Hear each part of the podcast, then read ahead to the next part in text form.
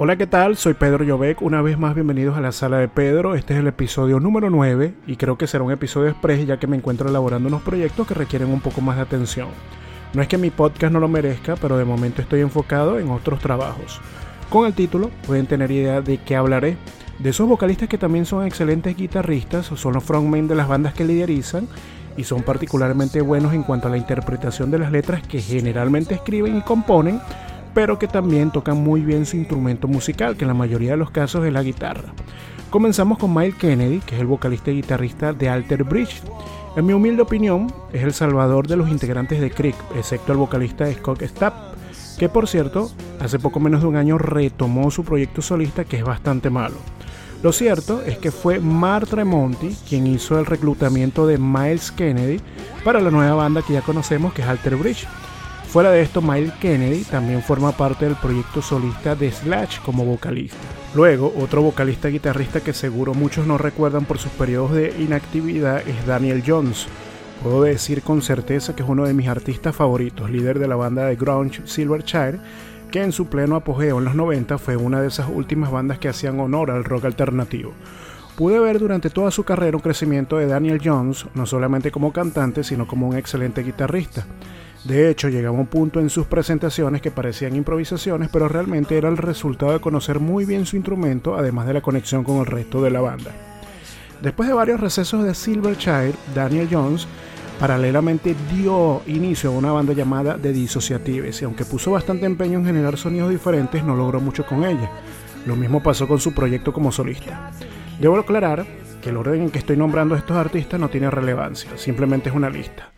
Otro artista que también decidí incluir fue Wes Borland, que aunque es el guitarrista de Limp Bizkit y solo realiza los coros en esta banda, tiene un proyecto paralelo donde sí es el vocalista. La banda se llama Black Light Burns y realmente el mérito como guitarrista lo tiene en Limp Bizkit por todos esos riffs únicos en la gran mayoría de las piezas de esta banda, pero sobre todo en los dos primeros discos. Wes Borland entraría como un adicional, Luego un caso contrario respecto a lo que representa un frogman y guitarrista es James Hainfield de la reconocida banda Metallica. Acá no hay mucho que decir respecto a lo que hace James en cada presentación. Puede presenciar un concierto de ellos en vivo y en definitiva los años tienen peso en esa experiencia tras la guitarra, las voces y por supuesto el show generado con sus compañeros. Por otro lado, quien se ha labrado un buen camino es Jack White. De él justamente hablé en el episodio número 6. Si aún no lo escucha, recomiendo hacerlo, ya que hablo de duetos musicales y justo comento su carrera con The White Stripes. Jack White, quien es realmente Jack Gillis, y le gusta muchísimo hacer improvisaciones.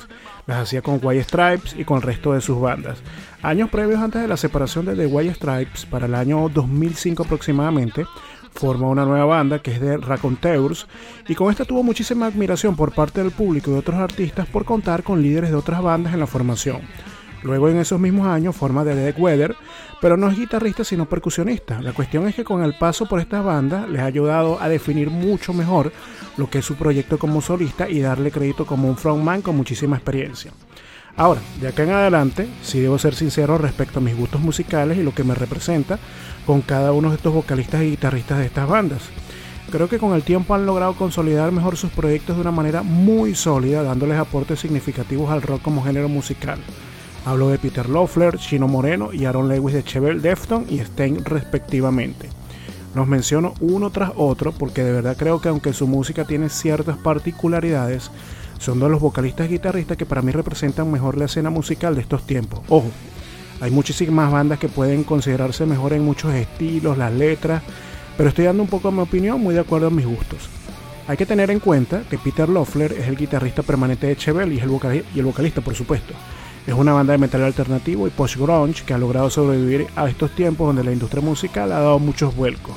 Luego está Chino Moreno de Defton, que aunque su ejecución en escenarios tocando la guitarra ha sido mínimo, con los años ha ido teniendo cada vez mayor participación. De hecho, en sus últimos discos muchas canciones tienen su ejecución como guitarrista, además de ser vocalista.